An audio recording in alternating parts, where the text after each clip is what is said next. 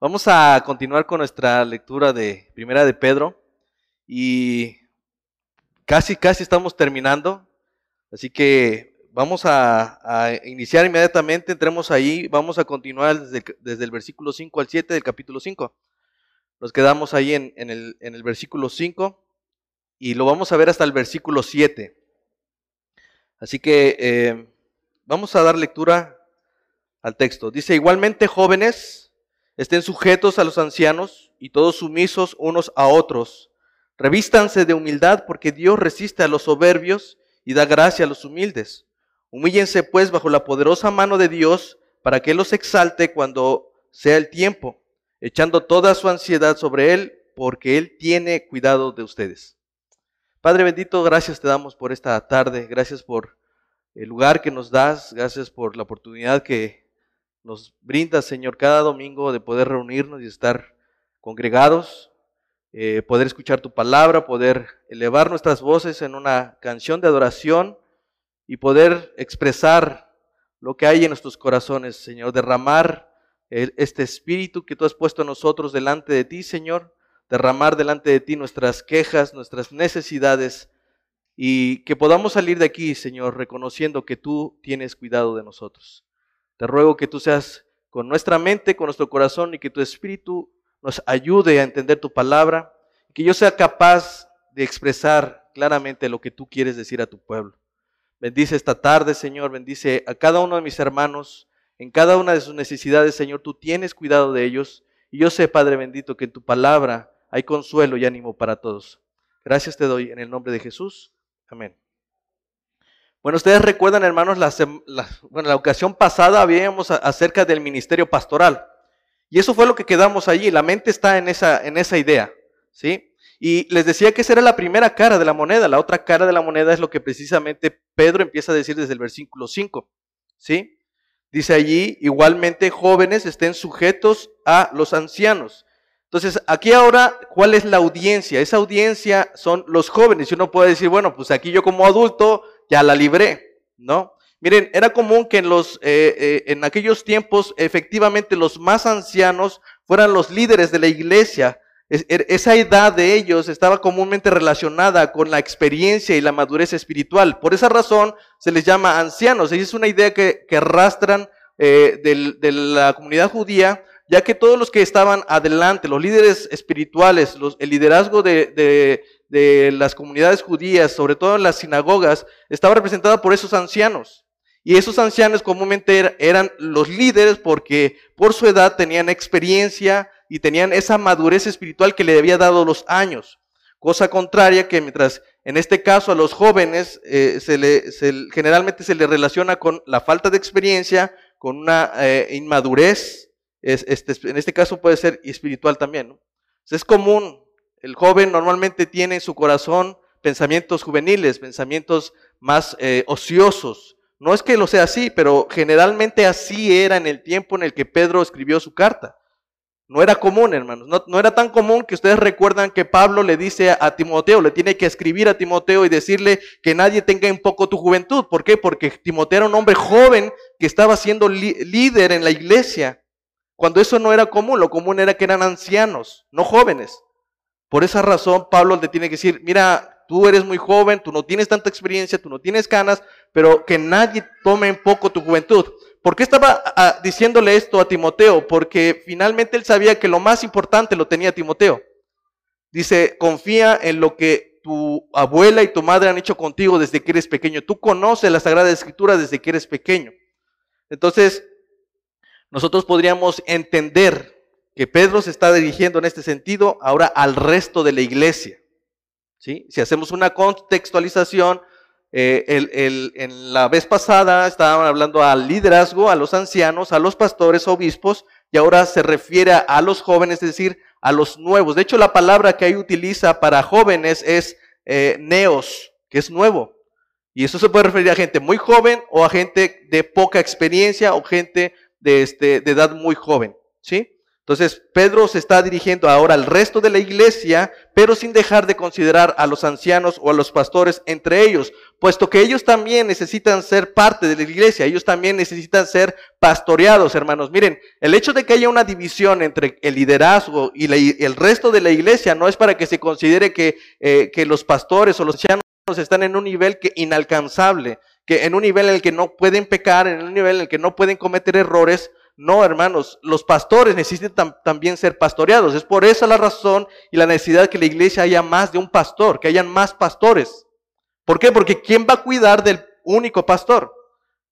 Tenemos el, el, el, digamos, eh, eh, podemos entrar en el problema de, que nadie más pueda ayudarlo, tenga que venir alguien de afuera a ayudar.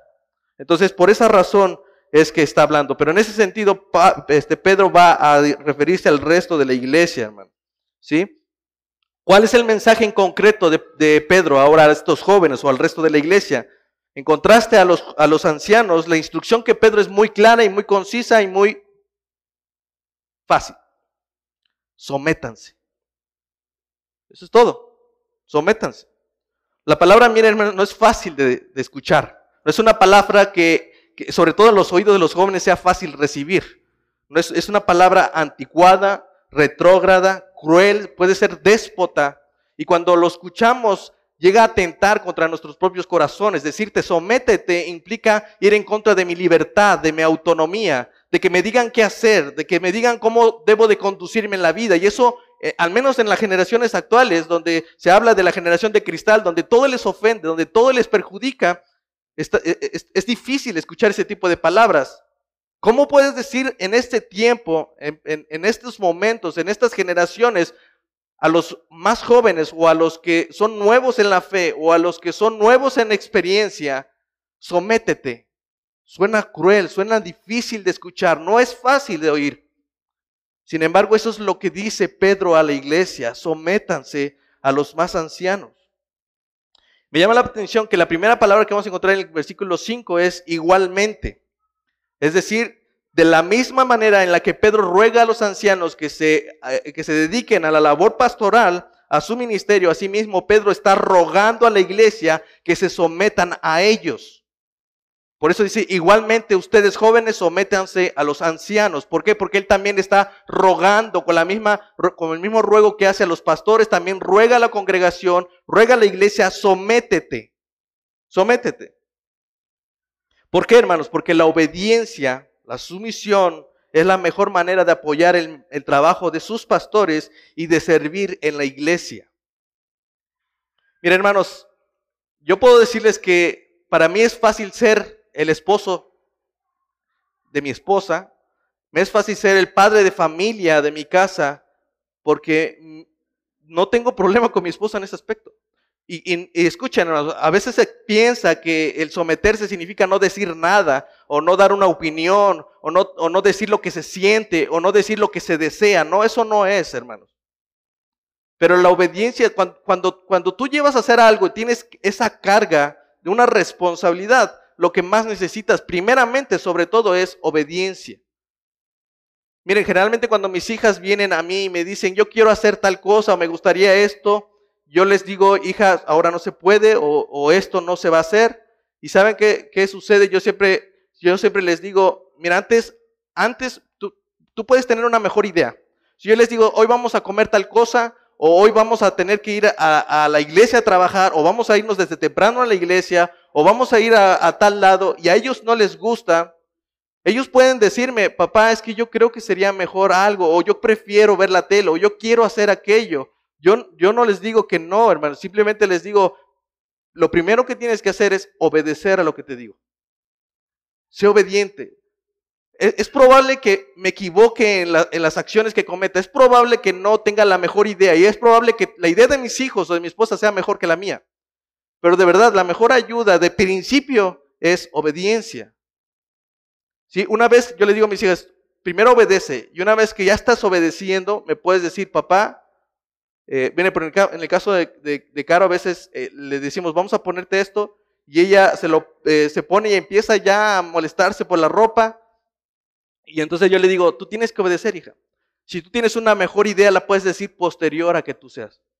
Habrá momentos, papá, ¿me permites decirte algo? ¿O me permites comentarte esto? Y entonces yo lo escucho. Es que estaba pensando que, tengo un poco de calor. ¿Cómo ves si me llevo esto? Ah, ok, está bien. No, es, no es una cancelación a los comentarios, no es una cancelación a lo que tengan que decir, hermanos. Pero en principio, siempre es mejor obedecer. Siempre es mejor obedecer. Miren, no siempre hacemos las cosas bien. Pero cuando se obedece es más fácil darnos cuenta que cometimos el error. Cuando, porque es real, hermanos, cuando yo, cuando, yo eh, cometo un error en la forma de tratar a mi esposa, me es más fácil darme cuenta de mi error sin que ella me lo diga, simplemente cuando la veo en su, actitud. Es obediente. Es obediente. Y, yo mismo voy sin que ella tenga que venir y me digo, ¿sabes qué? Me equivoqué, la regué, perdóname. Porque es evidente que tenemos errores y nos vamos a equivocar. Pero la primera actitud de sumisión es la obediencia. De hecho, Pablo escribe en Hebreos capítulo 13, versículo 17, obedezcan a sus pastores y sujétense a ellos, porque ellos velan sus almas como quienes han de dar cuenta para que lo hagan con alegría y no quejándose, porque esto no es provechoso. La razón por la que la iglesia debería de sujetarse, de ser obediente a sus pastores, es porque ellos ya llevan una carga muy pesada. ¿Cuál es esa carga? Velar por las almas de sus ovejas. Como quienes van a dar cuenta. Y miren, piensen en esto. La idea que Pablo está teniendo aquí es la idea de un centinela. ¿Saben qué era un centinela? Miren lo que dice aquí el capítulo 33 del 1 al 9. Se los voy a leer. Dice, vino palabra, vino a mí palabra de Jehová diciendo, Hijo de hombre, habla a los hijos de tu pueblo y diles, cuando trajera yo espada sobre la tierra y el pueblo de la tierra tomara un hombre de su territorio y lo pusiere por atalaya o centinela, y él viniere, eh, viere venir la espada sobre la tierra, él debe tocar la trompeta y avisar al pueblo. Cualquiera que oye el sonido de la trompeta y no se apercibe, y viendo la espada lo hiere, su sangre será sobre su cabeza. El sonido de la trompeta oyó y no se apercibió. Su sangre será sobre él. Mas el que se apercibiere librará su vida. Pero si el atalaya viere venir la espada y no toca la trompeta, y el pueblo no se percibe, y viendo la espada eh, muere alguno de ellos, este que fue tomado por causa de su pecado, porque demandaré de su sangre la mano, en la mano del atalaya. ¿Se dan cuenta? Le dice más adelante, a ti pues, hijo de hombre, te he puesto por atalaya en la casa de Israel, y oirás la palabra de mi boca, y yo los amonestaré de mi parte. Cuando yo le dijera al impío, impío, de cierto morirás, si tú no le hablas para que se guarde el impío de su camino, el impío morirá por su propio pecado. Pero su sangre yo la demandaré de tu mano, si es que no lo apercibes. Y si tú avisares al impío que su camino eh, de su camino para que se aparte de él y él no se aparte de su camino, entonces él morirá por su propio pecado. Tú librarás tu alma. Esa es la idea que tiene Pablo. Una persona que tiene la carga, él es como un velador. Y es absurdo, hermanos, que, miren, lo que, lo que dice el texto es que cuando alguien tomare desde el mismo pueblo y lo pusiera como atalaya o como centinela, ¿sí? Este centinela adquiere una responsabilidad. ¿Cuál es esa responsabilidad? Cuando vea la espada, él tiene que percibir a todo el pueblo. Viene espada, viene muerte. ¿Cómo? Anunciándolo con la trompeta. Y si, y si, la, y si el pueblo no se apercibe haciendo lo necesario, ya no es problema de la atalaya, es problema del pueblo. Pero si viene la espada y el atalaya que tiene esa responsabilidad de avisar al pueblo no le avisa tocando la trompeta, entonces sí voy a derramar, voy a demandar su sangre en ti. ¿Se dan cuenta de la responsabilidad? Es absurdo, hermanos, que la iglesia levante atalayas para decirles, hermano, ten cuidado con esto. Miren, e, e, la responsabilidad que tenemos es de cuidar sus almas. Nosotros somos como atalayas guardando sus almas. ¿sí? Es absurdo que ustedes quieran contratar a un velador, pero lo tengan durmiendo en casa. ¿No es absurdo?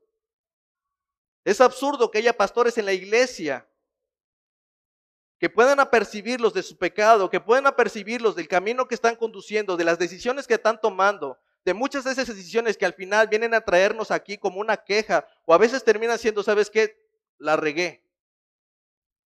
Pero es absurdo, hermanos, que teniendo pastores, teniendo gente que se ha levantado en medio del pueblo para percibirlos de su pecado, no hagan uso de ellos. Ese es el asunto, hermanos. ¿Saben cuál es el, el, aspecto? Aunque haya pastores y ustedes no los buscan, en ese sentido de buscar la consejería, de buscar, miren, hermano, nosotros no les vamos a decir qué hacer. No es que van a ver, oye, ¿cómo ves? Hoy que me pongo de ropa, ¿me puedo poner esto? No, hermano. Oye, es que quiero salir de viaje, ¿me das permiso? No, no estamos hablando de eso. Pero muchas veces han tomado decisiones que están poniendo en riesgo su vida. Oye, ¿acaso no puedo buscar ese trabajo que, estoy, que, me puede ayudar a, tener esa estabilidad económica? Sí, pero déjame decirte algo. ¿Ese trabajo dónde está? ¿Ese, trabajo qué representa? ¿Te, va a mandar a, ¿Te van a mandar a trabajar los domingos? ¿Vas a dejar de asistir a la iglesia? ¿Vas a dejar de orar por tus hijos? ¿Vas a dejar de trabajar por ellos y de reunirte con ellos en un devocional? ¿Vas a descuidar a tu familia por ello? Entonces yo te digo, ¿sabes qué? Te recomiendo que no. No te estoy diciendo que no lo hagas, pero yo te recomiendo que no. ¿Y qué es lo que hacemos? No, pues parece que tengo a mi esposa o parece tengo yo a mis compadres. Yo a ellos les pregunto y yo hago lo que voy a hacer.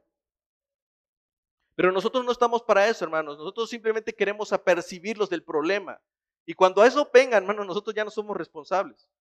El problema es que cuando ustedes vienen hacia nosotros y nos dicen, mira, es que tengo esta vida, estoy pasando por esto, y nosotros no les decimos, es que esto, por ejemplo, si alguien viniera y dijera, es que sabes qué, pues una compañera del trabajo me está mirando, me está hablando, me está diciendo, ¿no? Y yo le digo, sabes qué, no te preocupes, pero no le digas a tu esposa, ¿eh? Yo voy a ser el culpable de su pecado. Entonces, hay una responsabilidad de nosotros, hermano. Que no es, no es cuando se le llama a la iglesia a someterse a sus pastores, tiene que ver con esta obediencia. En principio, traten de ser obedientes, hermanos, porque, porque hemos sido llamados a esto, a velar por sus almas, como quienes vamos a dar cuenta. A nosotros se nos va a pedir cuenta de eso. ¿Sí? ¿Cuál es la razón por la la iglesia debe sujetar a sus pastores? Porque llevamos esa carga, alguien que va a dar cuenta de lo que estamos haciendo. No es, no es un llamado a parecer que somos obedientes, como Saúl, que quiso mostrarse obediente, pero realmente no lo hizo. En, en Primera de Samuel encontramos una historia muy importante. A, a Saúl, el primer rey de Israel, se le manda a matar a los amalecitas sin dejar rastro de ninguno de ellos. A ninguno de ellos. Dice, matas aún a los bebés de pecho, pero no puede quedar nada y al rey también lo tiene que quitar. ¿Y qué es lo que hace?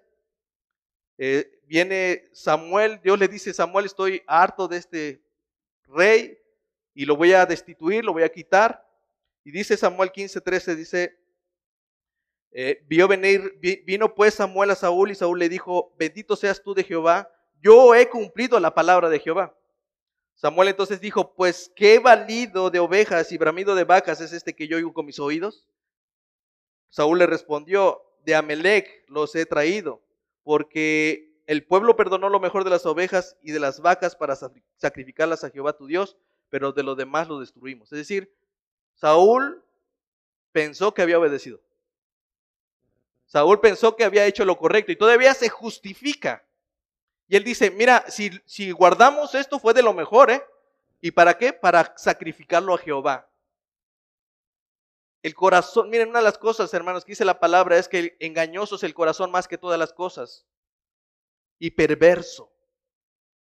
Debes de tener cuidado con tu corazón. Debes de tener mucho cuidado porque Él es engañoso. Él te hace creer lo que no eres. Él te hace creer que eres el mejor administrador. Él te hace creer que eres el mejor pastor. Él te hace creer que eres el mejor papá del mundo. Él te hace creer que eres la mejor mamá del mundo. Que eres la mejor, la mejor trabajadora etcétera, etcétera. Él, es engañoso tu corazón. Y cuando tú cometes tus errores, cuando tú en lugar de obedecer a Dios, haces lo que a ti bien te conviene, terminas justificando la razón por la cual hiciste esto o aquello. Justificas. Por ejemplo, hermanos, muchos entendemos el mandamiento de congregarnos, ¿no? No dejar de congregarnos. Y muchos pensamos que hemos cumplido con ese mandamiento viniendo los domingos, pero el texto no solamente dice no dejen de congregarse.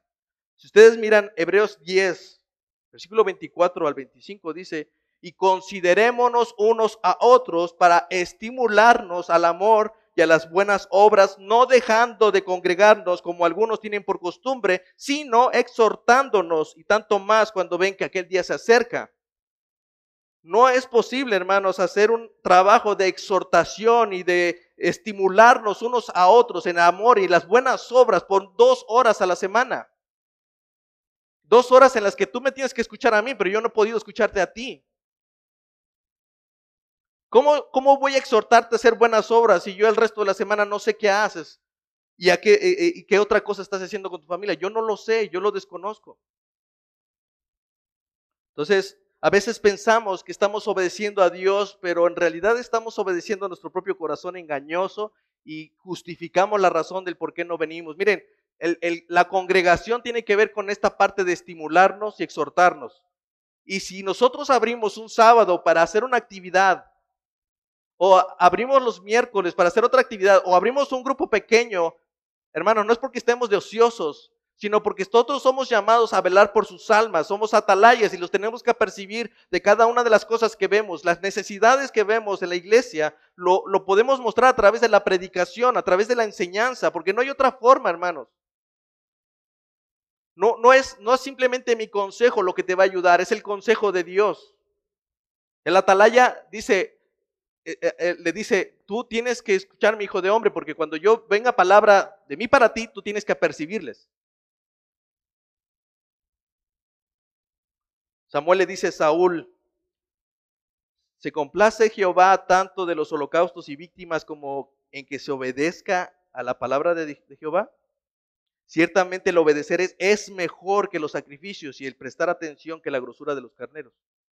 Porque como pecado de adivinación es la rebelión y como los ídolos la idolatría de idolatría es la obstinación.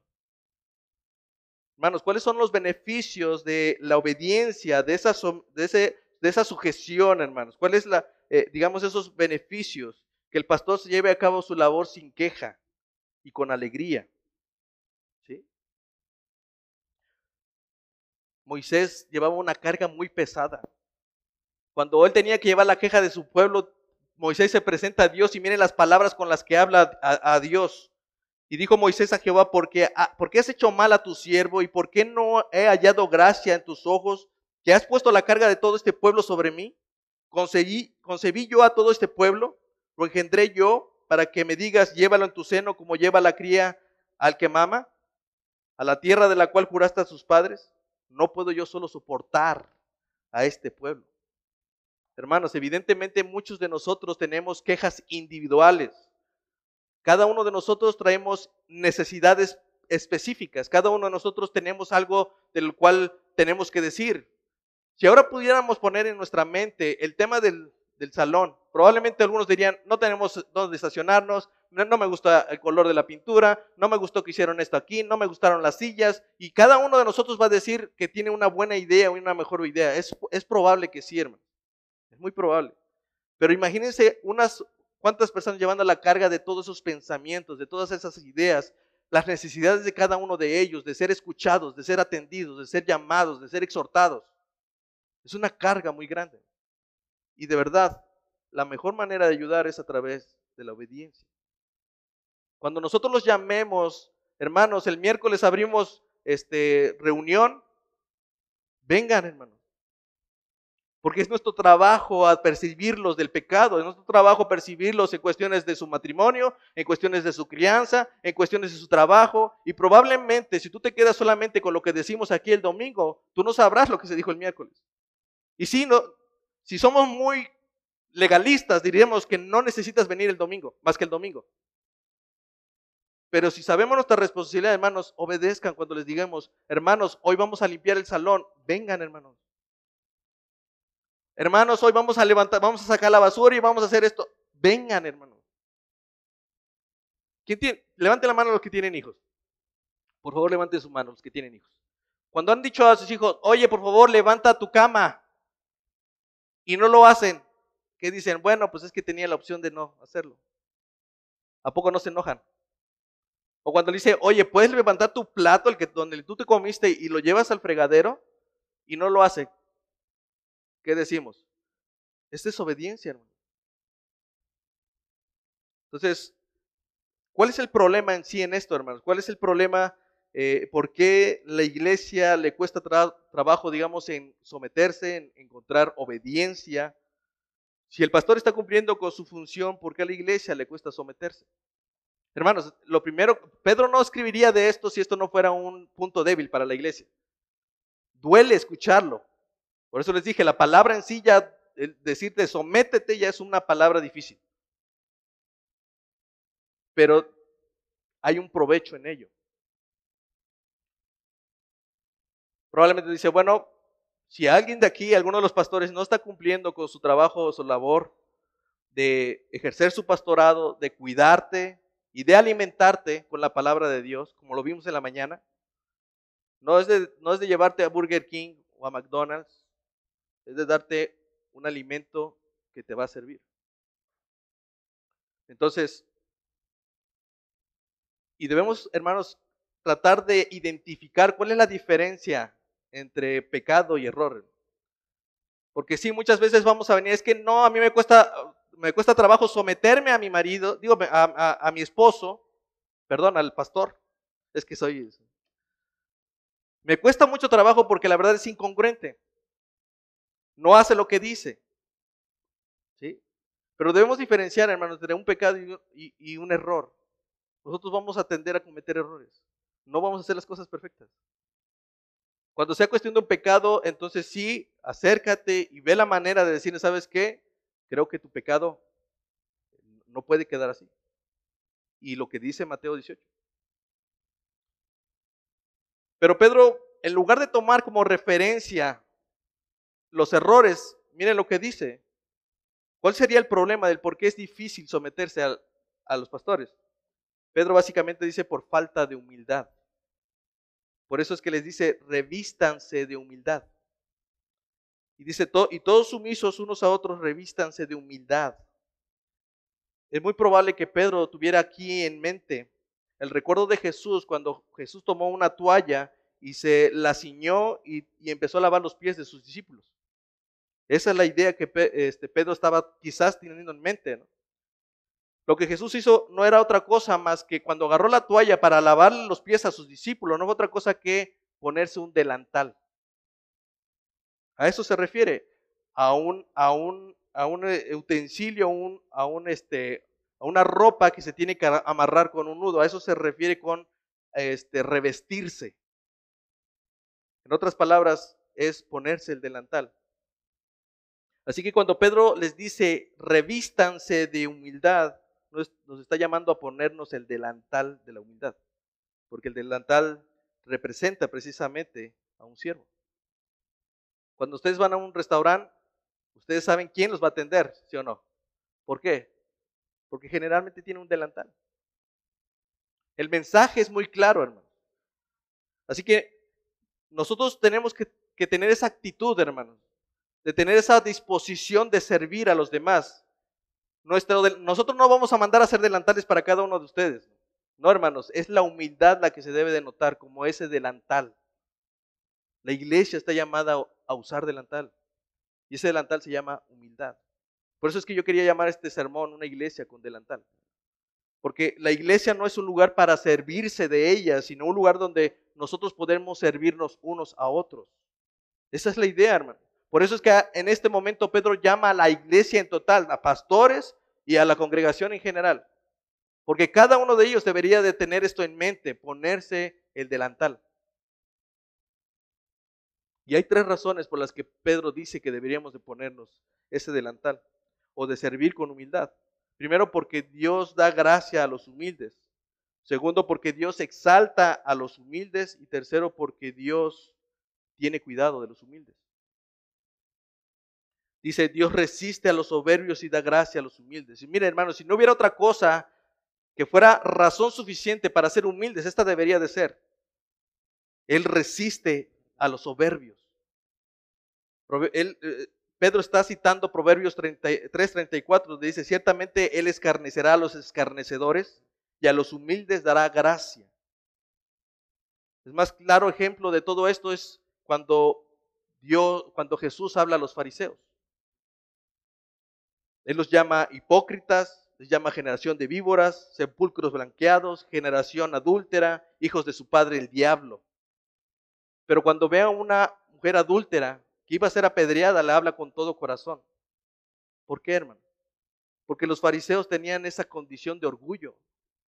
Ellos, miren, ¿qué, es el orgullo? Según Romanos 12.3 lo define como el, tener cada uno una, eh, eh, dice, digo pues por la gracia que me es dada a cada cual que está entre ustedes, que no tenga más alto concepto de sí que debe tener. ¿Cuál es el concepto del orgullo según la Biblia? Tener un, concepto más alto del que debe ser. La Biblia de las Américas lo dice, ninguno se crea mejor de lo que realmente es. Sean realistas y evalúense a sí mismos. ¿Sí? El problema del orgullo, hermanos, o la falta de humildad, es que nosotros tenemos una idea mayor de la que debemos tener. Es que nosotros creemos que somos mejores. ¿sí? Cuando viene la situación difícil, cuando vienen los momentos complicados, lo primero que decimos es ¿por qué? Y no porque queramos conocer la verdad de Dios, sino porque tenemos que necesitamos saber por qué Dios nos está haciendo atravesar a nosotros que no lo merecemos.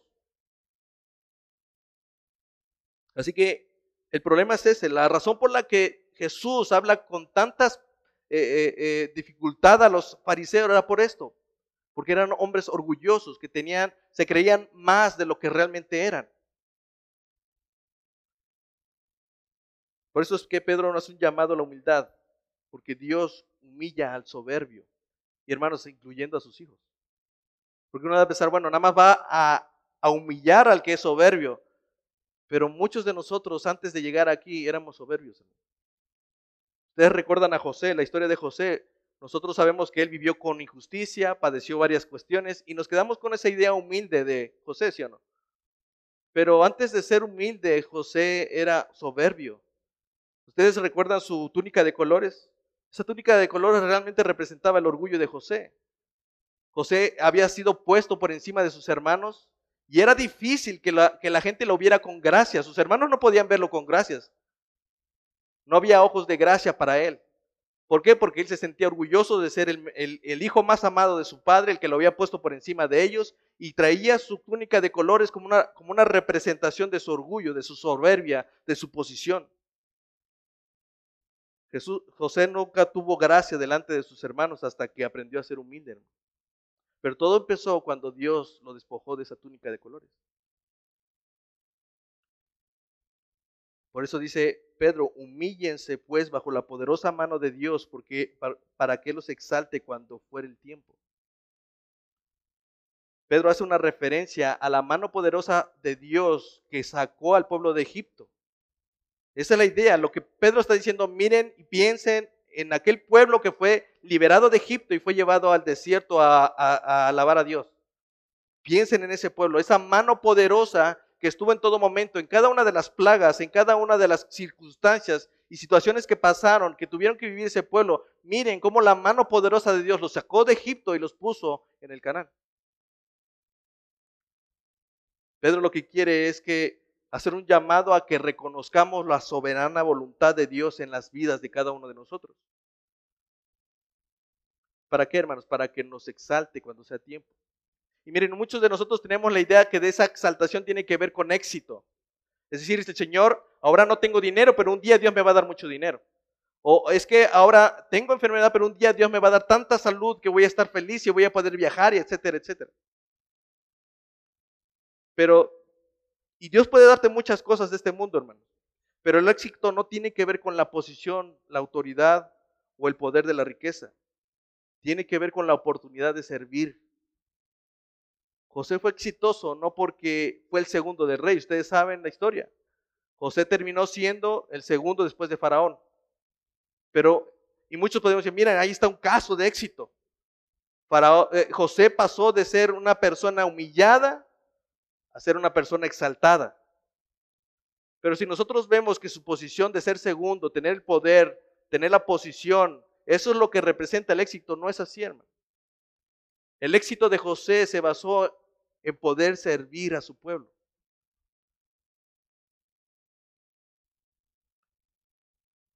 Dice Génesis 45, del 5. Ahora pues no se entristezcan ni se les pese haberme vendido acá, porque para preservación de vida me envió Dios delante de ustedes. Y Dios me envió delante de ustedes para preservar posteridad sobre la tierra y para darles vida por medio de gran liberación.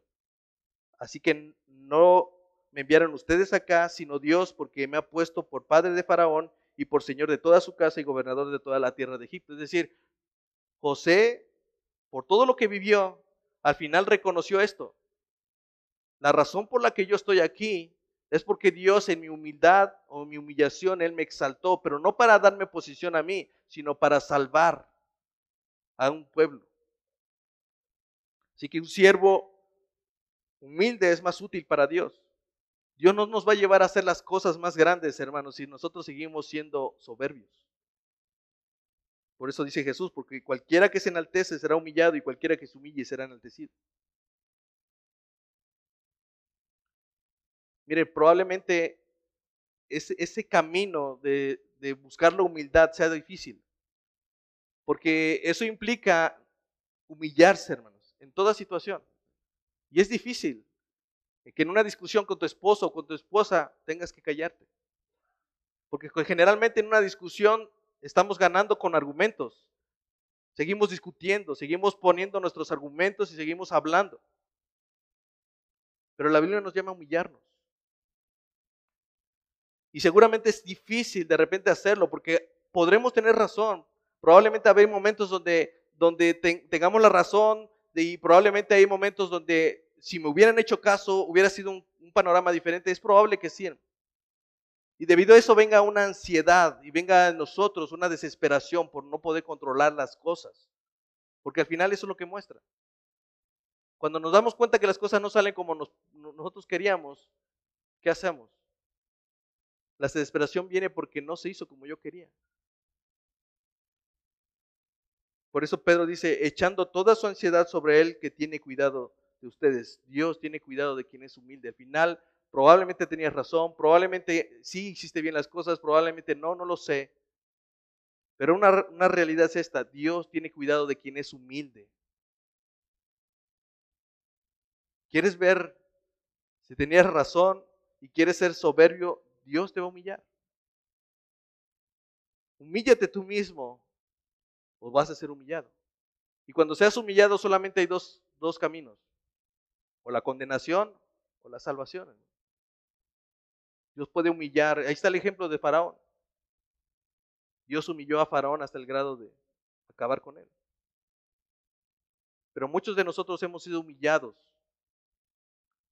para encontrarnos con Él. Mira, una de las cosas que José nos muestra es que al final, en toda la aflicción y en toda situación,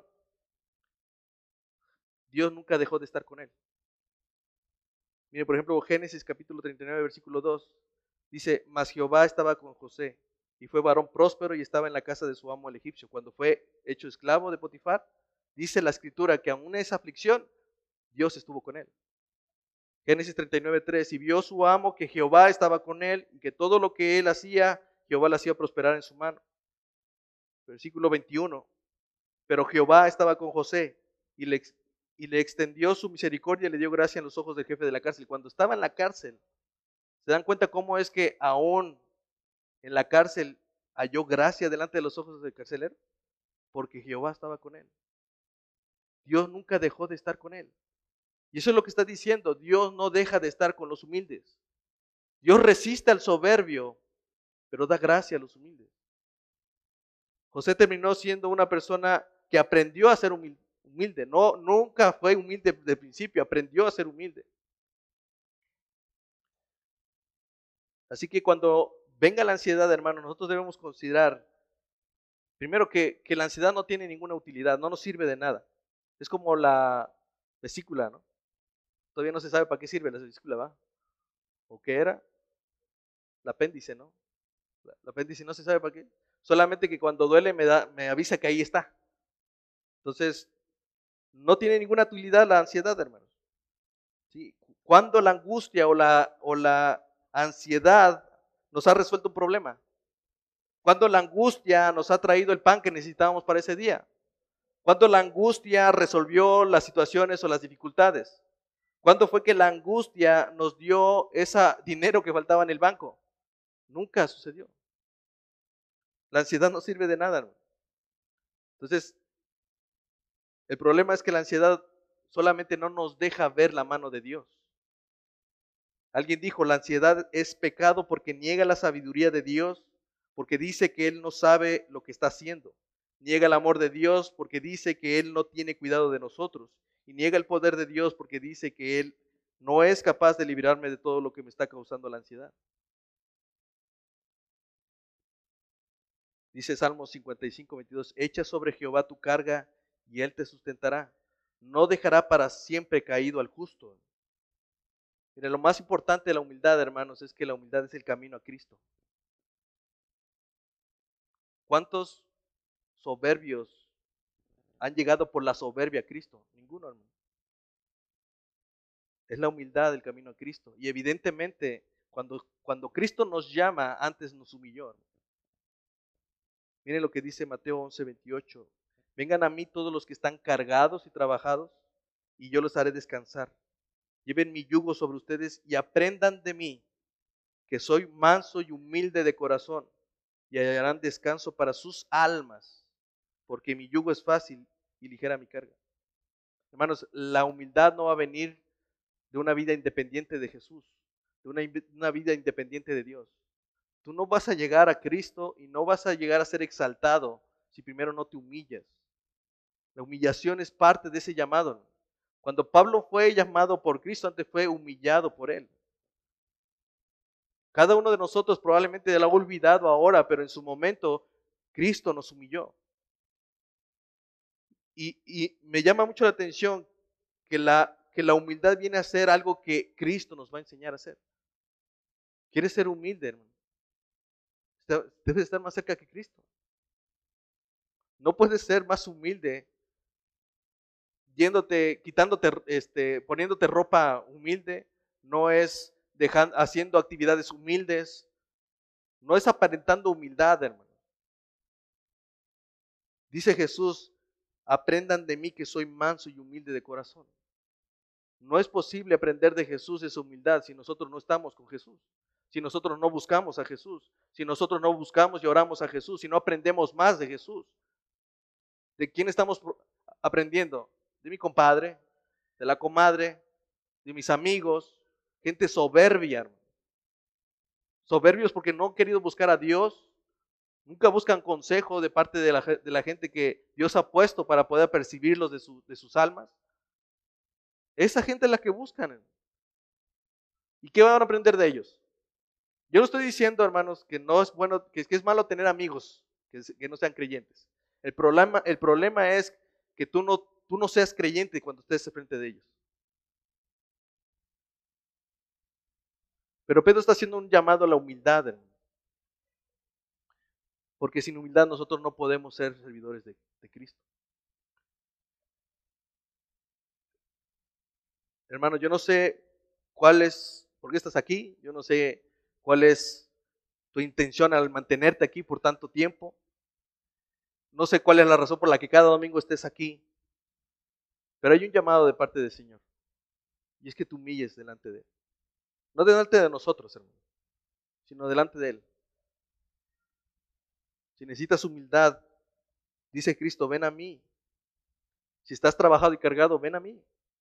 Yo les haré descansar. Miren, lo más importante de esto es que cuando uno dice, bueno, si me vas a hacer descansar, ¿por qué me dices que me voy a poner un yugo contigo? Miren, la carga más pesada la lleva Cristo. La, carga de tu pecado la lleva Cristo. Las consecuencias las podrás llevar tú, pero esa carga es más ligera. Llevar la carga de tu pecado ya se hizo cargo Cristo. Amén.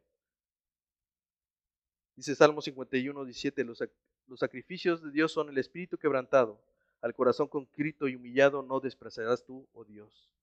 Señor, te damos gracias por esta hora, Señor, y por tu palabra. Te ruego, Padre bendito, que tú nos ayudes a humillarnos delante de ti, reconociendo que tú eres nuestro Señor y que con mano poderosa nos puedes rescatar, Señor, del pecado y nos puedes rescatar, Señor, de esa vida, Padre, que a ti no te agrada. Te rogamos, Señor, que hagas lo mismo que hiciste con nosotros, con aquellas personas que amamos, con aquellas personas cercanas a nosotros, Señor, para que, si es necesario, sean humillados por ti, Señor. Para que un día, en su momento, tú los exaltes, Padre, como lo harás con nosotros. Bendice este tiempo, Señor, bendice a tu iglesia y ayúdanos, Señor, a comportarnos y a ponernos un delantal, el delantal de la humildad para nuestros hermanos, Señor. Bendice a tu iglesia y todo lo que se haga en ella, en el nombre de Jesús. Amén. Gracias, hermanos, por su atención y nos vemos la próxima semana.